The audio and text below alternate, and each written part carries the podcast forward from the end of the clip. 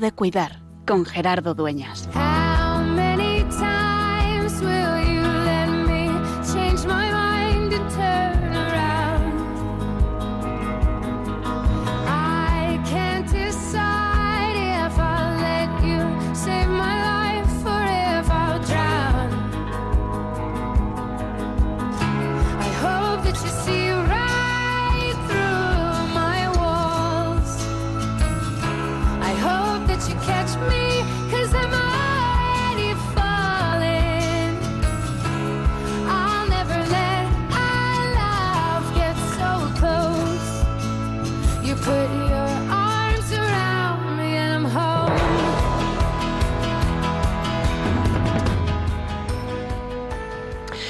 24 de mayo, mes de María, día de María Auxiliadora para toda la familia salesiana, día de descubrir la presencia de María que nos sostiene, nos acompaña y nos impulsa también a continuar caminando.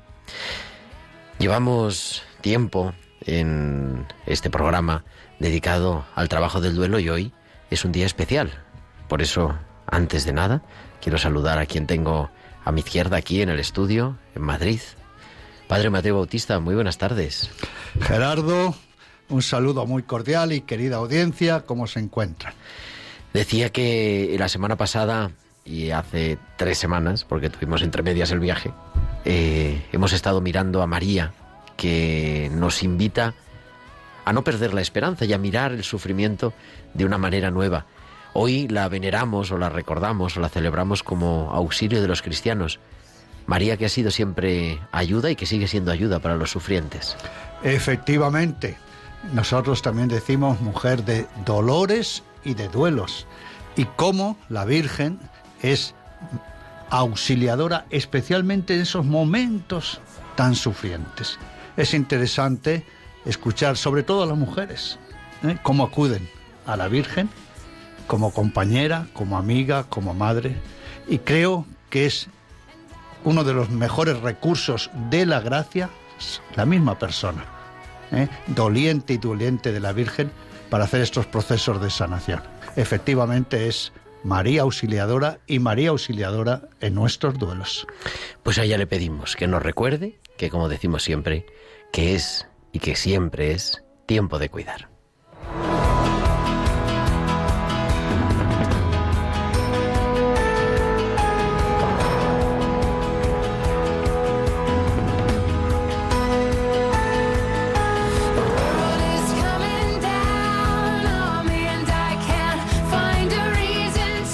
Las 8 y 3, las 7 y 3 en... Las 8 y 4, las 7 y 4 en Canarias. Comenzamos en directo desde los estudios centrales de Radio María en Madrid. Una nueva edición de este 24 de mayo de 2022, la número ya 184. 184 martes acompañándote de 8 a 9 de la noche, de 7 a 8 en Canarias, en Tiempo de Cuidar, el programa de Pastoral de la Salud de Radio María y como digo, con un equipo estupendo en esta tarde. Ya hemos saludado a Mateo Bautista, pero le decimos muy buenas tardes otra vez. Querido Mateo, bienvenido a Madrid, bienvenido a España. Y encantado, y ahora ya de estar presencialmente, ¿no? Cara a cara. Cara a cara.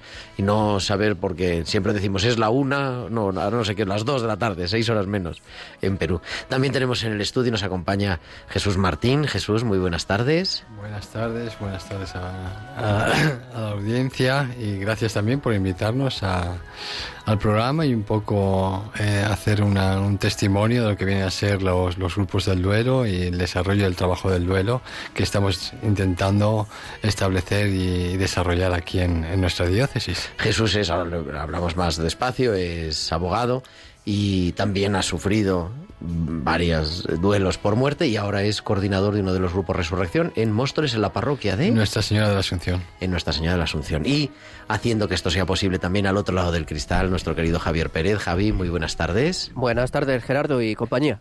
Y también, pues detrás de todo, detrás del guion, Tibisay López en la producción y Bárbara Omar en la producción musical en esta tarde en la que, pues de qué vamos a hablar? Pues vamos a hablar, vamos a hacer un balance Estamos, aunque la semana que viene todavía es 31 de mayo, pero creo que estás volando, ¿no, Mateo? a Perú. Entonces vamos a hacer balance, porque además hoy es el programa 30.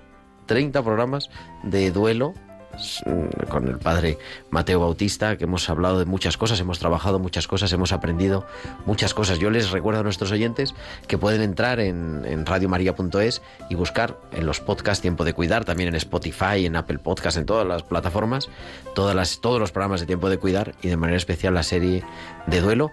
Y ya, yo ya he recibido feedback de personas que los han escuchado y que les ayuda también pues a elaborar el duelo, que eso quiere ser también, ¿no? Esa parte psico... que no me sale la palabra. Psicoeducación. Psicoeducación en el trabajo del duelo. Vamos a hablar de eso y, como siempre, pues también los hospitales con alma, las pinceladas bíblicas y esperamos vuestros mensajes, vuestros correos electrónicos a nuestra dirección tiempo de cuidar arroba radiomaria.es, tiempo de cuidar arroba radiomaria.es, que nos han escrito nos ha escrito Carolina, nos ha escrito... Ahora os lo digo porque no me sale el correo. Y podéis publicar también en nuestras redes sociales. En Facebook somos Radio María España y en Twitter arroba Radio María Spain. Y además, durante el programa nos podéis mandar vuestros mensajes de WhatsApp al número del WhatsApp del estudio, al 668-594-383. 668-594-383. Pues ya son las 8 y 7, 7 y 7 en Canarias y vamos a viajar por última vez hasta Bilbao. Ahora nos lo cuenta Valcisa en estos hospitales con alma.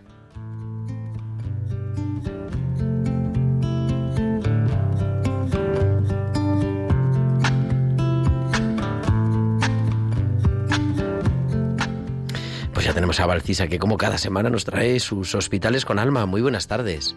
Buenas tardes Gerardo y buenas tardes también a todos los oyentes. La responsabilidad. Se dice que todo poder lleva una gran responsabilidad, pero también cualquier decisión, ya sea de ser como de hacer, conlleva una gran responsabilidad. Hoy es el último día de esta temporada. Desde hace cinco años, Hospitales con Alma estaba en Bilbao, pero ahora se desplazarán. Hace cinco años decidí apostar por ser cirujana cardíaca y cada año de formación he ido aprendiendo cómo gestionar y lidiar la responsabilidad que lleva consigo. Una de las conversaciones que suelo tener con los pacientes debería tenerla hoy conmigo misma. Les suelo decir a los pacientes que como todos los cambios hay miedos e incertidumbres, hay ilusiones, esperanzas, y ellos, al aceptar la cirugía, tienen la responsabilidad de poner el esfuerzo por recuperarse. Tienen que hacer que merezca la pena todo por lo que han pasado en quirófano. La vida nos muestra que se construye por etapas, que en cada una existe un desarrollo personal y profesional. Depende de nosotros mismos el grado de implicación que queramos hacer por responsabilidad. Pero lo bonito es darse cuenta de la gente que te rodea y que quiere hacerse presente en tu vida para ayudarte a seguir creciendo. La mente es como el agua. Cuando está turbia no se puede ver, pero si está calmada se puede ver con claridad. Que los cambios no te impidan ver que la primera responsabilidad que conlleva la vida consigue en la de vivir. Hasta la semana que viene. Pues hasta la semana que viene, Valcisa, viajaremos entonces hasta San Sebastián, siempre en tiempo de cuidar.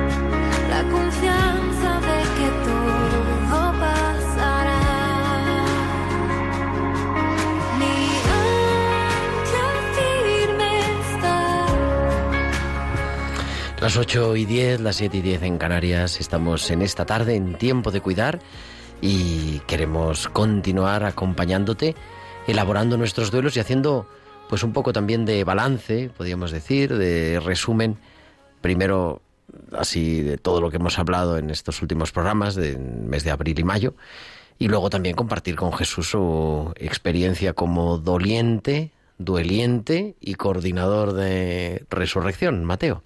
Así es. Pero permítame, Gerardo, que retome las palabras tan interesantes e inteligentes de Balsisa. Y estaba hablando en relación a una cirugía, a una intervención quirúrgica, y nos habla también de la responsabilidad que tienen, claro, los enfermos. La actitud con que tienen que asumir esos momentos difíciles y ha utilizado una expresión muy significativa, lo que merece la pena. En el sufrimiento también hay que tener en cuenta esto, lo que merece la pena. ¿Por qué? Porque al sufrimiento no hay que dejarle banda ancha, no hay que abrirle las puertas. Uno no puede ser, permítame la expresión, casi un pelele del sufrimiento, ¿verdad?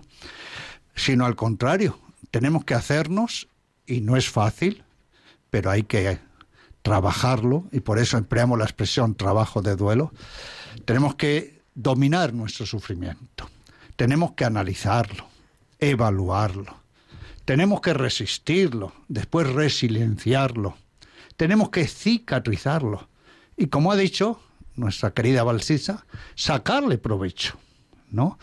Sacarle jugo al mismo sufrimiento.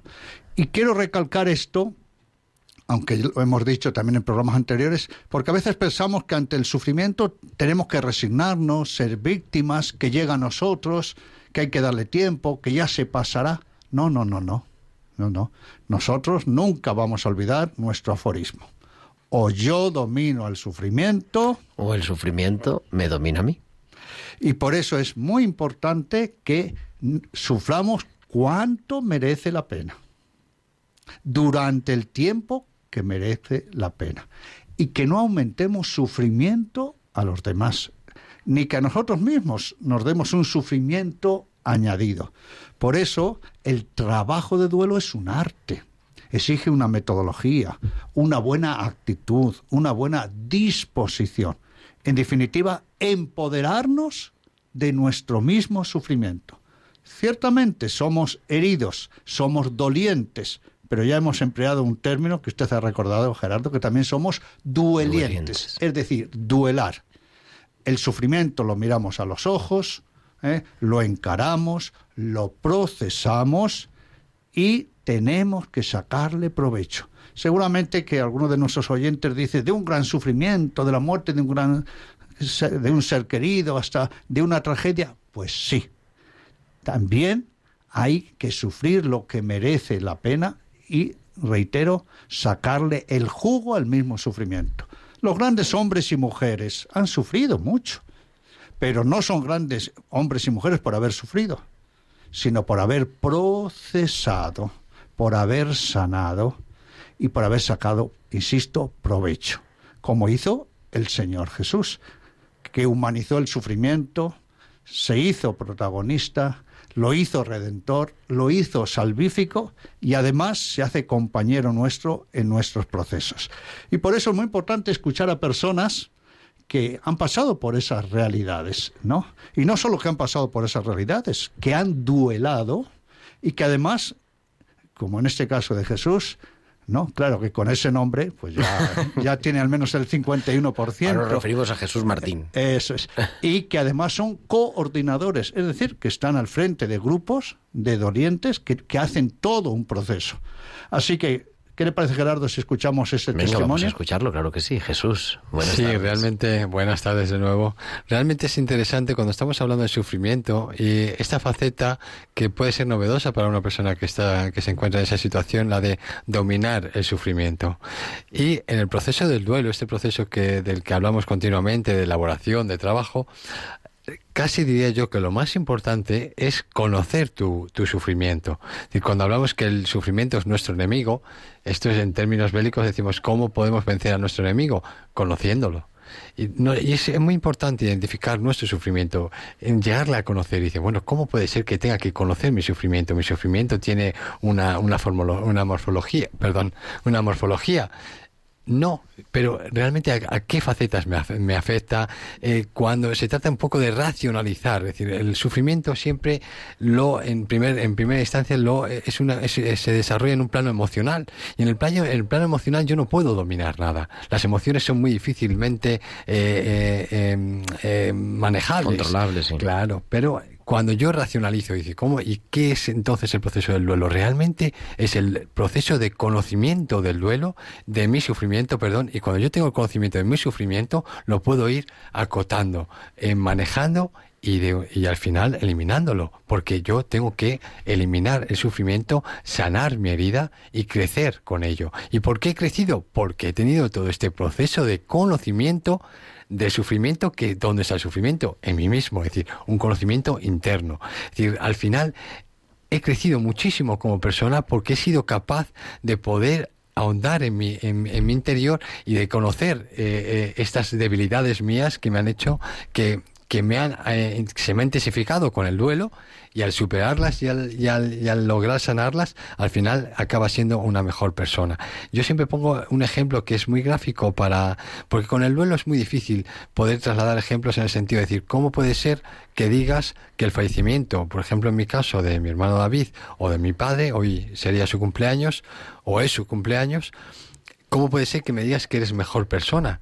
Pues soy mejor persona. Pero realmente dices, bueno, esto es- me parece duro, ¿no? ¿Verdad? Pero el ejemplo que siempre pongo y que es muy gráfico y que todo el mundo entiende, ¿cuántas veces ves a una persona que por un accidente ha quedado ha quedado eh, eh, en una silla de ruedas, postrado en una silla de ruedas, y ha sido una persona no solo feliz, sino más feliz y más plena que anteriormente. Y cuando dices esto, todo el mundo asiente, como has hecho tú, Gerardo. Y es algo muy gráfico, ¿verdad?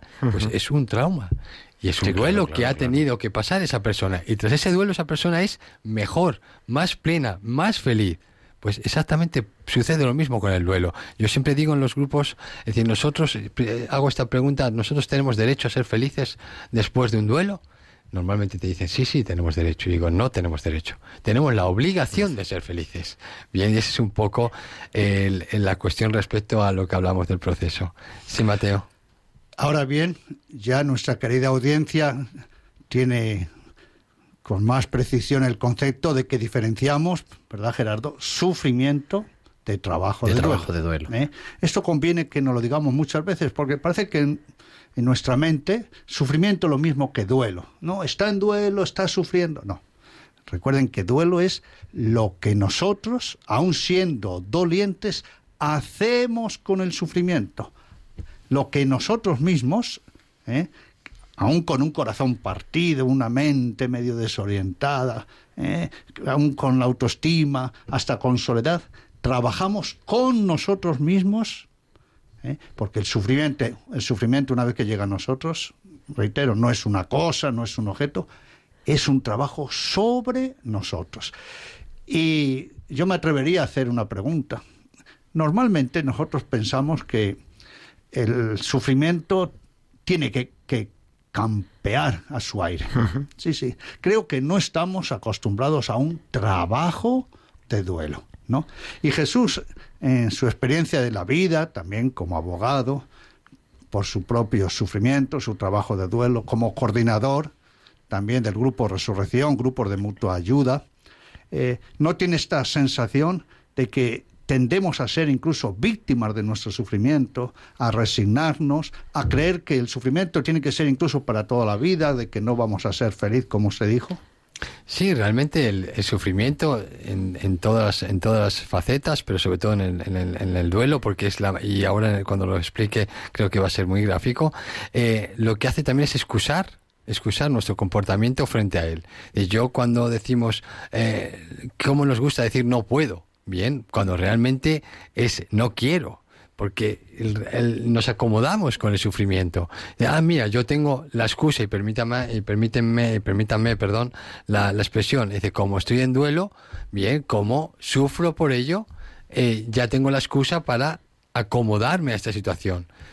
yo creo que pueden ser términos que puedan ser un poco fuertes, ¿verdad? Pero es cierto. Es decir, si yo en el duelo eh, me acomodo a sufrir, bueno, ¿cómo una persona se acomoda? Sí, sí, sí, sí. Se acomoda a sufrir, ¿por qué? Porque le es más pesaroso tomar las riendas de su sufrimiento y ir venciendo todas las etapas que son dolorosas. Del, del duelo, mil veces lo, se lo hemos oído a, Mateo, no se sale sin sufrir. Es absolutamente imposible. Pero igual que cualquier otra herida, física incluso, y por supuesto eh, psicológica o mental. Es decir, hay que salir sufriendo, pero hay que trabajarlo y trabajar laboriosamente y sufriendo, pero no nos podemos acomodar en ese sufrimiento que no, a mí me gusta decir que es acomodaticio, ¿no? Es decir, bueno, tenemos la excusa de que tenemos este duelo y que por ello ya nos dejamos vencer y no avanzamos en, este proceso necesario.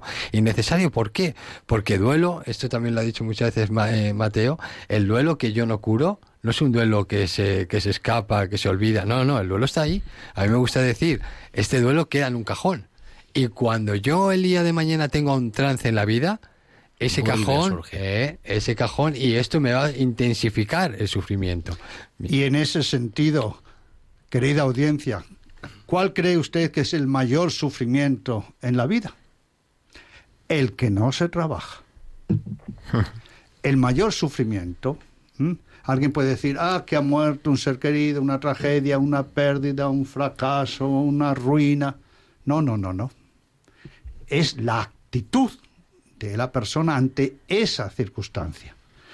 La persona siempre es más grande que el sufrimiento, pero el mayor sufrimiento que hay es el que no se afronta, primero no se resiste, porque la verdad que cuando el sufrimiento llega lo deja uno aplastado. Claro, deja uno cao.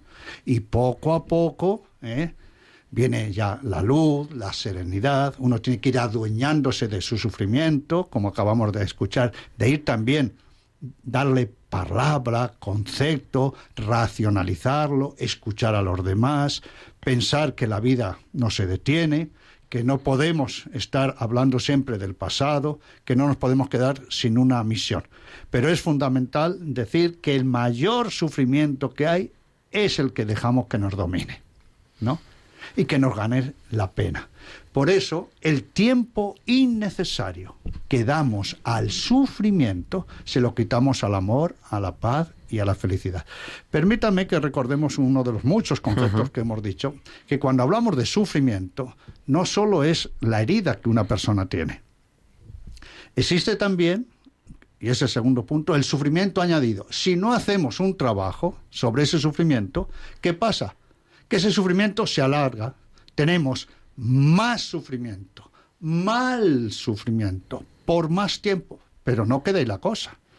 El tercer punto, ¿cuál es?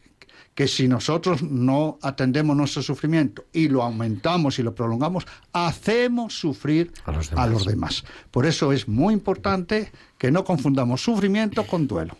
¿eh? Duelo es lo que yo hago conmigo cuando sufro y sufrimiento es lo que la pena hace conmigo.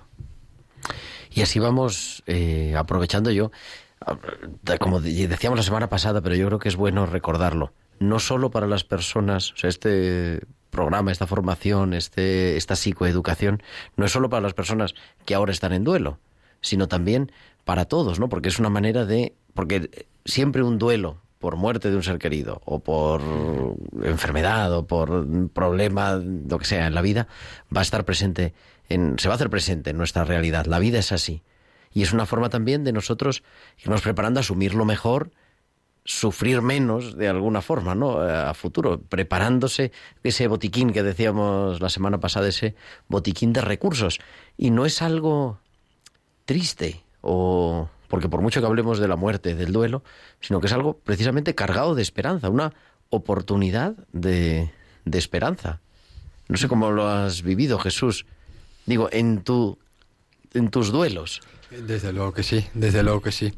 Evidentemente, como dice Mateo, en primera instancia el, golpe es tan furibundo que en cualquier expresión racional se escapa de, tu, de tus facultades, que tienes en primer momento bastante tienes con estar de pie, en un sentido literal de la palabra. Bien, yo recuerdo cuando falleció mi hermano David, a los dos, tres días, tres días, tres, creo recordar, yo tenía que estar celebrando juicios que mentalmente era imposible. Es decir, porque todo era emoción. Yo recuerdo, eh, recu- yo voy en moto a Madrid y recuerdo ir llorando en la moto desde que salía del despacho hasta que llegaba al juzgado.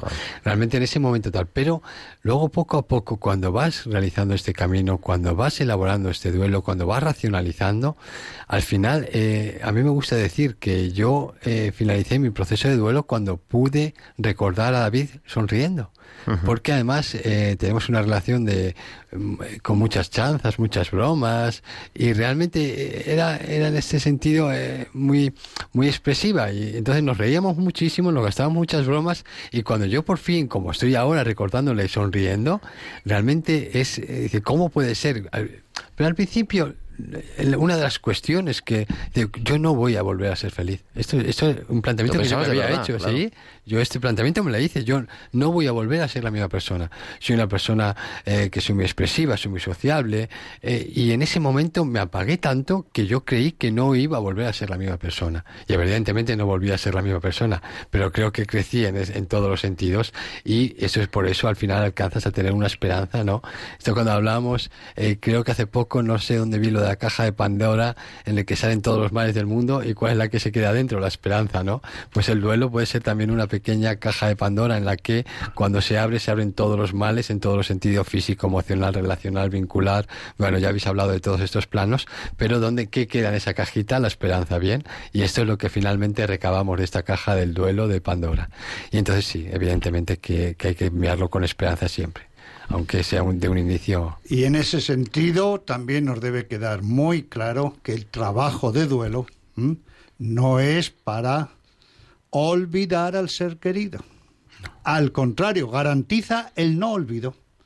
Cuando uno va a una familia o dialoga con unas personas que, por ejemplo, ha muerto reciente un ser querido y no hablan y no dicen palabra, malo, malo, malo.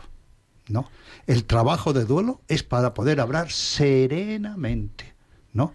Segundo, no es para dejar de recordar, porque muchas veces se aconseja y fatalmente, no, no pienses tanto, así no sufres. No, no, esto se escucha mucho. Sí, sí, eso se dice mucho. ¿Eh? Y, y no es para dejar de querer, ¿eh? porque hay gente que dice, no, es que si, si, lo, si lo quieres, ¿no? También vas a sufrir mucho. No, el trabajo de duelo es para serenar todos estos aspectos, ¿no? Y por supuesto, por supuesto, acabamos de escuchar muy bien de Jesús, trabajarlo en esas seis dimensiones. Pero no se hace un trabajo de duelo si uno no asume las tres realidades fundamentales de la vida, el amor y la muerte, ¿no? ¿Qué es la muerte para una persona? ¿Qué es la muerte para el ser querido? ¿Cómo esa muerte me afecta a mí? ¿Y cómo, desde que ha habido esa muerte, yo tengo que seguir adelante? ¿Por qué? Porque la lógica del sufrimiento, que ya hemos dicho, nos dice no puedo, nos baja la autoestima, ¿eh? ¿Qué es lo que también nos dice? ¿Qué, ya, qué, qué sentido ya tiene, tiene tu vida? sentido. ¿Para qué seguir luchando? ¿Y cuántas personas dentro del duelo por la muerte de un ser querido entran en otro duelo que a veces es más difícil? El duelo de la soledad, el duelo sin sentido. Estamos, son las 8 y 29, las 7 y 29 en Canarias, estamos en tiempo de cuidar. Nos voy a pedir que os quedéis todo el programa, vamos, ya lo sabíamos, pero bueno. Y nos recordamos también a todos que estamos en mayo, seguimos en la campaña de mayo, que es el mes de la Virgen y también el mes de Radio María, y nos lo recuerda también esta cuña. Id al mundo entero y anunciad el Evangelio a toda la creación, dijo Jesús a sus discípulos. También hoy el Señor quiere que seamos misioneros bajo el manto de la Virgen, Reina de los Apóstoles.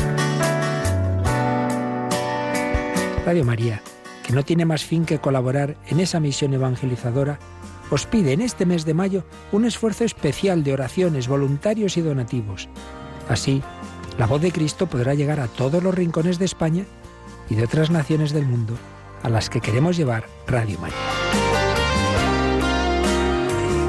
Puedes informarte de cómo colaborar llamando al 91 822 8010 o entrando en nuestra página web radiomaria.es.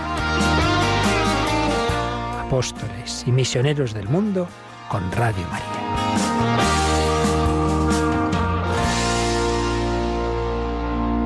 Recordaba nuestro director, el padre Luis Fernando de Prada, 91 822 8010, también nuestra página web www.radiomaria.es.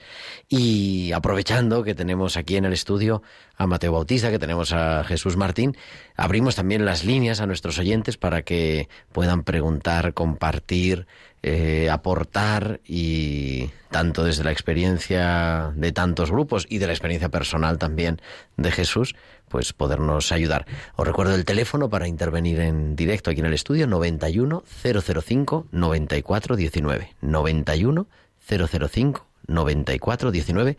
Esperamos vuestras llamadas.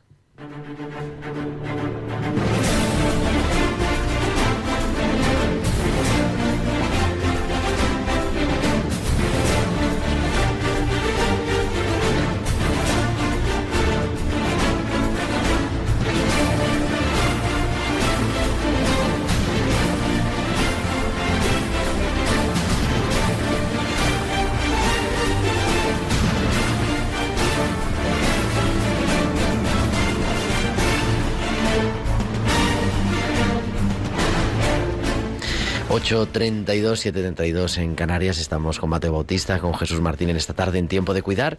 Y ya empiezan a llegar las llamadas, Mateo, pero íbamos a recordar las tres Cs en el duelo. Así es, en este trabajo de duelo, elaboración de nuestro sufrimiento. ¿Mm? Recuerden, no podemos ser pasivos y tenemos que tener siempre en mente y practicar estas tres Cs. Primero, la C de comunidad porque el sufrimiento tiende a aislarnos, a hacernos islas, nos hace una nuez, ¿no? Nos desvinculamos. Incluso, y aquí quiero pedir ayuda a Jesús, ¿eh? usted habrá escuchado muchas veces de gente que dice, nadie puede entenderme, ¿verdad? ¿Y usted cree que eso es humildad, es grandeza o es un poquito también de soberbia en nuestro sufrimiento? Sí, realmente me sonrío porque es algo muy muy traído en los grupos, el no, no nadie me puede entender.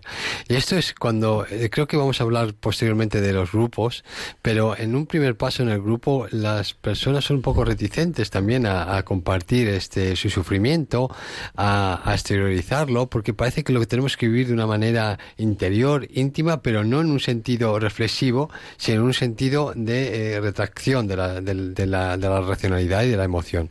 Pero cuando siempre eh, me gusta ver esa evolución cuando otras personas ven el sufrimiento de los compañeros del grupo, como ahí dejan de comparar, es decir, porque comparar un sufrimiento es lo peor que puede existir, porque el sufrimiento no se mide, por eso dice, nadie me comprende, no, cuando pasan dos o tres reuniones, nadie vuelve a decir esta, esa expresión, que es una expresión absolutamente egoísta, egocéntrica y de desconocimiento realmente del sufrimiento. Por eso el persona, el sufrimiento es personal, pero es más comunitario de lo que creemos. Entonces quedamos en comunidad y como tenemos un llamado, después seguimos. Entramos. Irene, que nos llama desde Pinto. Irene, muy buenas tardes. Hola, buenas tardes. Pues te escuchamos, querida Irene. Pues es que, bueno, vengo escuchando en el coche la radio y he escuchado poquito rato y de hecho este programa no lo había escuchado nunca antes. Y pues nada, bienvenida, bienvenida de... a Tiempo de Cuidar. sí, muchas gracias. Es que yo, vamos, tuvimos un, tuve un bebé hace 10 años que falleció a los 20 días. Y bueno, que sabemos durante el embarazo que tenía una cardiopatía muy severa y que era muy complicado que viviese. Entonces mi marido y yo empezamos a vivir el duelo me imagino que es el duelo porque se ha visto ahora técnicamente de, de cada parte, ¿no? Ya desde el embarazo. Incluso yo recuerdo unirnos con nuestro sacerdote preparar a la par el bautizo que el, la misa de gloria, por si acaso no sabíamos lo que iba a pasar, ¿no? Entonces, eh, también es verdad que nos ayudaron muchísimo a, a, pasar aquellas semanas y meses, pues nuestro grupo de matrimonios con el que tenemos una relación bastante estrecha, nos ayudaron muchísimo desde el embarazo, el nacimiento, a los 20 días falleció el chiquitín. Y la verdad es que hemos, nos sentimos siempre arropadísimos, muchísima gente rezando por nosotros, comprendidos, a, mm, siempre acompañados espiritualmente porque físicamente no nos daba tiempo, ¿no? Teníamos otros tres niños pequeños, con lo cual ir y venir al hospital constantemente, pero esa oración nos sostuvo muchísimo. Y mm, yo recuerdo gente que me decía, ya, porque tú estás muy tranquila ahora, pero luego cuando llegues a casa y estés sola con el posparto, con no sé qué, vas a estar fatal, pues eso nunca llegó. Y la verdad es que tuvimos siempre mm, lo, lo asumimos bastante bien, pues con mucha fe, con mucho, con mucho amor, con mucho cariño, con nuestros hijos también los mayores atendiéndoles lo que lo que mejor supimos hacer en aquellos momentos que es verdad que sufrimos, claro que sufrimos, pero la verdad es que con esa paz y esa tranquilidad nuestro pequeñito está en nuestro recuerdo. Hemos tenido niños después y saben que tiene una manita del cielo, tenemos fotos en casa de él, porque no, me decía la gente también, "Mm, ya lo olvidarás. Y yo decía, no, no, si no quiero olvidarles. Lo que quiero es mm, tener ese recuerdo y tener esa conciencia de que tengo un hijo en el cielo y que está bien. Entonces, bueno, pues mm, que, es- que es posible. Yo no sé muy bien cómo la gente vive el duelo habitualmente, porque no he tenido nadie cerca pasando un duelo así importante. Nos has el enseñado. Irene, a cómo, cómo hacerlo perfectamente. Y ahora, mira, vas a recoger, te contestamos por la radio para dejar repasar alguna llamada más. Pero te agradecemos muchísimo, querida Irene, tu testimonio. Sí, gracias Irene. Irene significa paz y además, Además. ha reflejado la paz, pero además podemos decir también sabiduría. Y además nos ha recordado esas tres palabras, cómo la vivieron ustedes, ¿no? En su matrimonio, en su entorno, comunidad, cómo nos ha hablado de la importancia de los vínculos, de pedir ayuda, de dejarse ayudar. Cuánta gente en su entorno. Pero además, no solo esperar el momento del nacimiento, después la posible muerte, ha habido también una psicoeducación, ha habido también un crecimiento espiritual, se ha llevado en comunidad. Entonces, qué importantes los vínculos, después la comunicación, la palabra, de ida y de vuelta hablar nuestro sufrimiento, escucharlo también, escuchar las razones de los demás, las sugerencias, las perspectivas de los que han pasado por esa experiencia. Y algo muy importante que es la comunión. La comunión. Dar y recibir. Pero creo que Irene nos ha dicho que efectivamente los sufrimientos no los podemos dejar al aire, no los podemos improvisar. Hay que hacer un buen trabajo de duelo y desde el primer momento en que aparezca nuestro sufrimiento. Estamos en tiempo de cuidar y decíamos también las tres Cs, comunica- eh, Comunidad. comunica- comunidad, Comunidad. comunicación, comunión. Y todo esto se trabaja en los grupos de duelo. y todo con tres corazones. Lo digo porque viniendo el otro día de mi pueblo, la Villa Ducal de Alba de Tormes, sepulcro de Santa Teresa, me bajaba por una calle y me encontré una señora, me saludó y me dice, ay, me gustó eso de los tres corazones cuando tenemos que trabajar nuestro sufrimiento, ¿no? Y claro, como me pilló en la calle así, nunca mejor dicho, me pilló en bajada. ¿eh? Y le digo, los tres corazones, sí, sí, lo que usted dijo en el programa. Claro, claro que necesitamos tres corazones. Una expresión que además viene de San Juan de Ávila. Necesitamos un corazón para llorar el presente, para sacar la pena, para que la pena no quede incrustada en nuestro corazón. Al sufrimiento hay que llorarlo, hay que gemirlo, ¿eh? pero al sufrimiento hay que darle también palabras. Para vivir y aceptar que no es tan fácil el presente, el sufrimiento, ¿eh? el sufrimiento real, llamarle por su nombre. Necesitamos otro corazón, ¿para qué? Para ir al pasado, para recordar lo mejor, lo vivido del pasado. Antes Jesús nos decía ¿eh? las bromas, lo que había compartido con su hermano ¿eh? David, mi sobrino. Y necesitamos, necesitamos un tercer corazón. Ojo, ¿para qué? Para no quedarnos en el pasado y para no quedarnos en un presente sin sentido. Un tercer corazón para mirar al futuro. Porque el sufrimiento no nos puede quitar ni la esperanza, ni la felicidad, ni el proyecto de vida. No olvidemos que lo que llamamos trabajo de duelo, encarar el sufrimiento, insistimos, no es ni para olvidar, ni para dejar de querer, ni para dejar de amar. Nos dice una oyente que nos manda un mensaje al, teléfono del WhatsApp del, del estudio, al 668-594-383. Bueno, nos da las gracias por el programa. Dice, es un consuelo oír cada martes su programa. Y es que habla de esto del futuro. Dice, aprendo mucho de ustedes, aunque el dolor de no tener a mi hijo es un dolor insoportable, el escucharles cada martes me ayuda. Yo creo que Dios se lo pague, que nos bendiga, le agradecemos también el mensaje, ¿no? Pero esa necesidad yo creo que es importante insistir, ¿no? En, en no quedarnos nada más mirando el sufrimiento, sino mirar al futuro.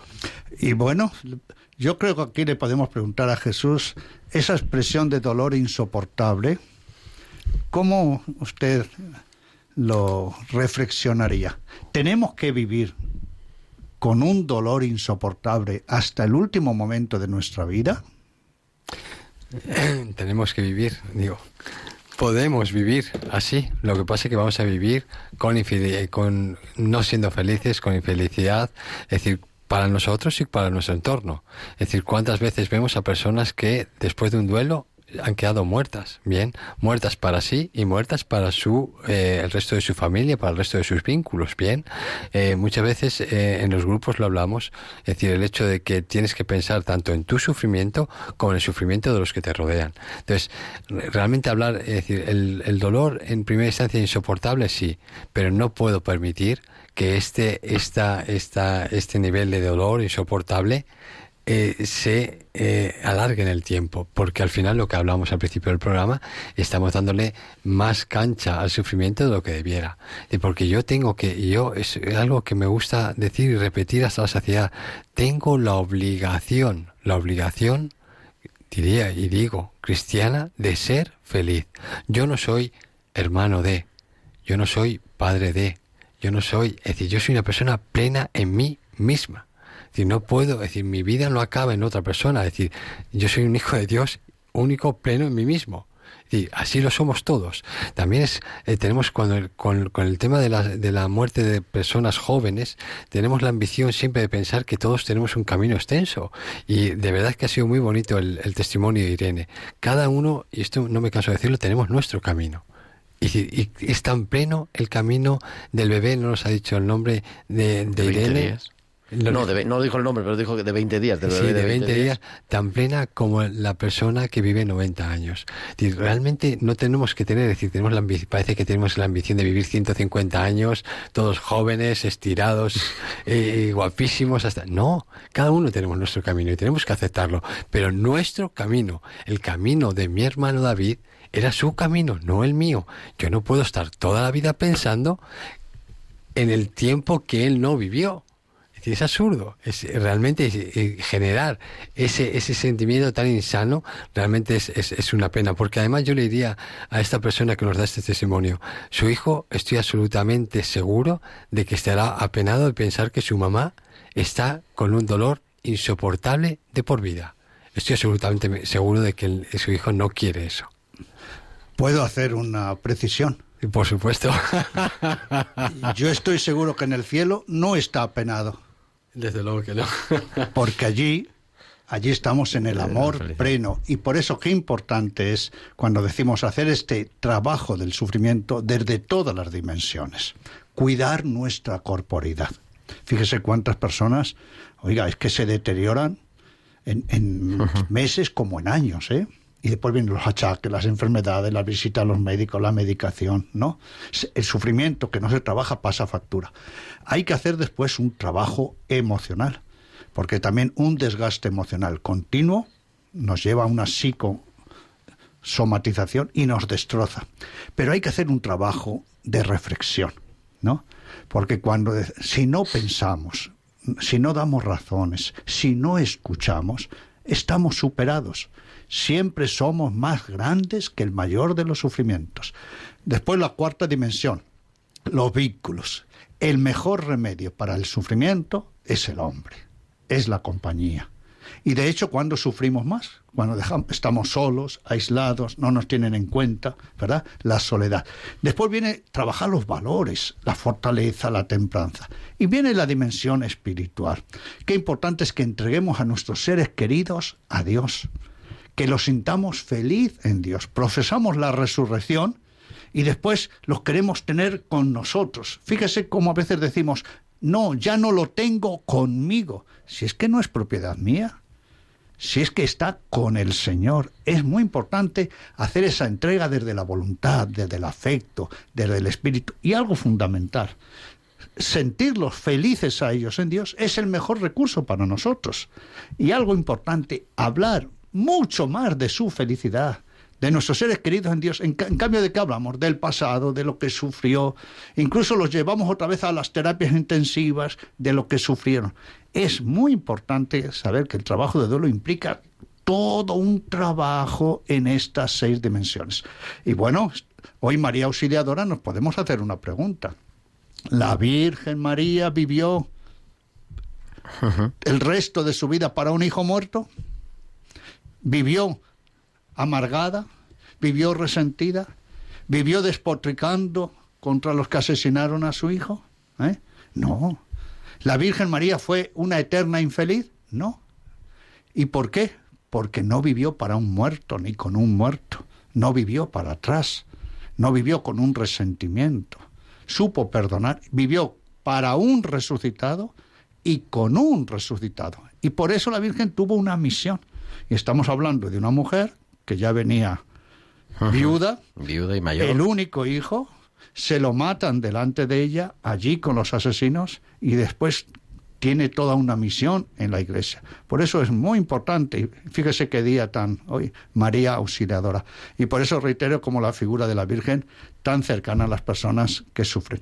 Y antes, Gerardo, usted ha dicho cómo esto nos tenemos que preparar con ese botiquín. Por eso, esta psicoeducación, y podemos hablar de un trabajo de duelo remoto. Ya desde pequeños hay que hablar de estas cosas. Ya desde pequeños tenemos que dialogar con todo lo que son las facetas de nuestra vida, incluida la muerte de los seres queridos y la nuestra. ¿Por qué? Porque si no, viene el golpe y estamos Y en el pilla. aire.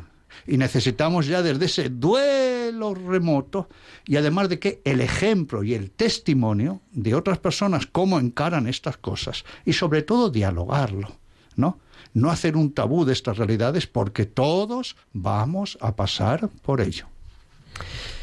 Estamos en la recta final de Tiempo de Cuidar, nos quedan cinco minutos de programa, pero yo creo que tenemos que aprovechar la presencia aquí de Mateo Bautista y también de Jesús para compartir un poquito la experiencia. Lo hemos hablado, hemos dedicado incluso algún programa, pero la experiencia de estos grupos de mutua ayuda a resurrección. No sé quién quiere romper el- la baraja. Bueno, estos grupos nacieron ya y están dentro de lo que llamamos la pastoral del duelo de la Iglesia. Una pastoral que se refleja en el acompañamiento, ya por ejemplo la figura de los capellanes, en las, ¿eh? la visita cuando las personas están enfermas, en las terapias intensivas, después también la ayuda a los moribundos, el velatorio, los entierros, las exequias, pero hay sufrimientos de tal calibre, de tan intensidad, muerte de niños, de jóvenes en homicidio, suicidio, ¿eh? desaparecidos, ¿no? que necesitamos hacer un acompañamiento humano y espiritual más intenso y más prolongadamente. Por eso surgió esta modalidad de los grupos de mutua ayuda, resurrección, grupos parroquiales. Nos reunimos todas las semanas, dos horas, y además lo hacemos en vínculo, en comunidad, aprendiendo unos de otros, reforzándonos, sabiendo que no estamos solos, porque si otros han podido, nosotros podemos. ¿Y quién los coordina? Pues una persona que ha pasado por un gran sufrimiento, ha hecho todo un trabajo de duelo y se ha preparado, son los coordinadores. Pero bueno, como aquí tenemos ¿A un ilustre y flamante coordinador, ¿eh? está allí en la parroquia Nuestra Señora de la Asunción, ¿no es así? Es, de así es, Móstoles. Pero yo voy a hacer un poquito de abogado del diablo, si usted me lo perdona. Venga, claro, claro. Y Jesús, ¿eh? ¿cuál ve usted las mayores dificultades, incluso como creyentes, para que hagamos nuestro proceso? Incluso personas creyentes que participan de la comunidad. Sí, realmente, para mí el gran problema que, que existe cuando afrontamos y confrontamos el, el duelo es el egoísmo, es la perspectiva egoísta y egocéntrica del sufrimiento. Antes, cuando hablamos de sufrimiento, lo que pasa es que tenemos muy poco tiempo, es decir, el sufrimiento me gusta, eh, nosotros en el grupo, en los grupos hablamos de el sufrimiento como aquel amante eh, eh, celoso que no te quiere para los demás. Bien, entonces el sufrimiento no quiere que hables con otras personas, no quiere que compartas con otras personas, no quiere que salgas. Entonces eso es lo que hace el sufrimiento. ¿Para qué? Para retraerte. Y ese es el gran problema que tenemos en el duelo. Es decir, lo increíble cuando estamos en el, en el grupo es cómo se va transformando, pero de reunión en reunión, las, cómo nos vamos transformando las personas de reunión en reunión, porque cada vez que se va a dar un paso, se da un paso en comunidad. Cuando estamos hablando de esfe- ese- este efecto espejo, de que yo veo, yo que antes creo incomparable mi sufrimiento, lo veo en la otra persona y digo, vaya por Dios, digo, esta persona sufre como yo, o incluso más que yo. Y ya tengo esta pequeña cura de humildad a mi gran, a, a- a esa, esta, este sufrimiento. Bueno, pero eso está muy bien, Gerardo. Pero yo también escucho, ¿para qué voy a ir a ese grupo si ya tengo bastante con mi sufrimiento? Es más, si escucho el sufrimiento de los demás, ¿no me va a hundir más? Sí, realmente es justamente lo contrario. Es justamente lo contrario. Es un poco el camino que estamos hablando. El hecho de que yo pueda compartir, cuando yo desahogo este, eh, este sufrimiento y oigo el de los compañeros, realmente este, ya solo este hecho, solo este primer hecho de desahogo y de escuchar a las personas que se... Porque fijaos que hay muchas veces que, les- que cuando yo estoy en duelo y sobre todo en los primeros momentos, me cuesta mucho hablar con otra persona porque pienso que no me va a comprender. Y eso lo habíamos hablado antes. Y en el grupo, desde el primer día te das cuenta de que esas personas te van a comprender. Entonces empieza a salir de ese, de, de- de ese retraimiento que tienes, de ese cerramiento es decir, a, a- a otra realidad. Y, y vas dando paso a paso y vas creciendo y poco a poco vas eh, venciendo esta, esta pequeña, esta pequeña, no, esta gran reticencia inicial a poder compartir, a poder avanzar, porque al principio parece que incluso si no sufres, no quieres. Eso lo hablábamos mucho. Dices, no, yo tengo que sufrir mucho porque si no sufro, no quiero. Esa, eh, esa fidelidad falsa al, Y además me tengo yo como doliente que, que ocupar de los otros que sufren, Ah, por lo que ya tengo yo de, de, Por supuesto. de mi sufrimiento. Por supuesto. Y eso además- es bueno y ayuda a sanar. Buenísimo, pero no, es increíble porque esta, eh, nos- la- en la primera reunión hacemos el desahogo y yo les digo, nosotros estamos aquí eh, eh, iniciando un camino, un camino que nos va a sanar, que nos va a hacer crecer, pero que nos compromete primero con nosotros mismos y después con todos nuestros compañeros. Y para mí el compromiso es que yo todos los días que tengo, por ejemplo, nosotros tenemos el miércoles, todos los miércoles voy a estar aquí, con ganas y sin ganas. ¿Por qué? Porque yo me doy cuenta de cuánto ayudo a mis compañeros y cuánto me ayuda a mí los compañeros. Y por y cuando, ¿y qué hacemos con esto? Aparte de, por supuesto, eh, eh, eh, crecer, crecer y, generar unas, unas, una- unas, emociones, unas emociones y unas racionalidades diferentes. Pero, ¿qué hacemos? Que también generamos vínculos.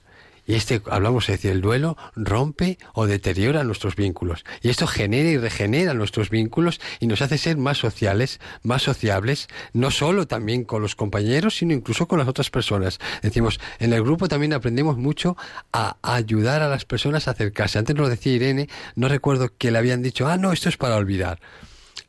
Ayudamos a las personas tenemos que no yo no yo no tengo yo no hago el duelo para olvidar.